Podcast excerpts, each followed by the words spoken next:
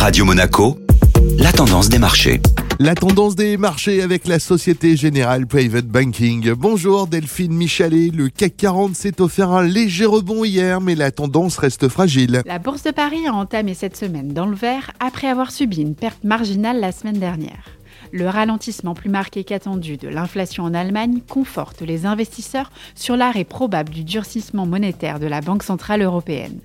L'indice parisien s'est donc offert un rebond de 0,45% en clôturant au-dessus des 6800 points. Cette semaine s'annonce une nouvelle fois très animée, tant sur le plan des trimestriels des sociétés que des rendez-vous économiques. Les investisseurs scruteront notamment les décisions de politique monétaire de la Banque centrale américaine mercredi, qui pourrait confirmer sa pause sur les taux au regard du ralentissement de l'inflation. Et du côté des valeurs C'est le titre ST Microelectronics qui signe la plus mauvaise performance du CAC 40 en recul de plus de 6%, plombé par son concurrent américain On Semiconductor qui a publié des chiffres décevants.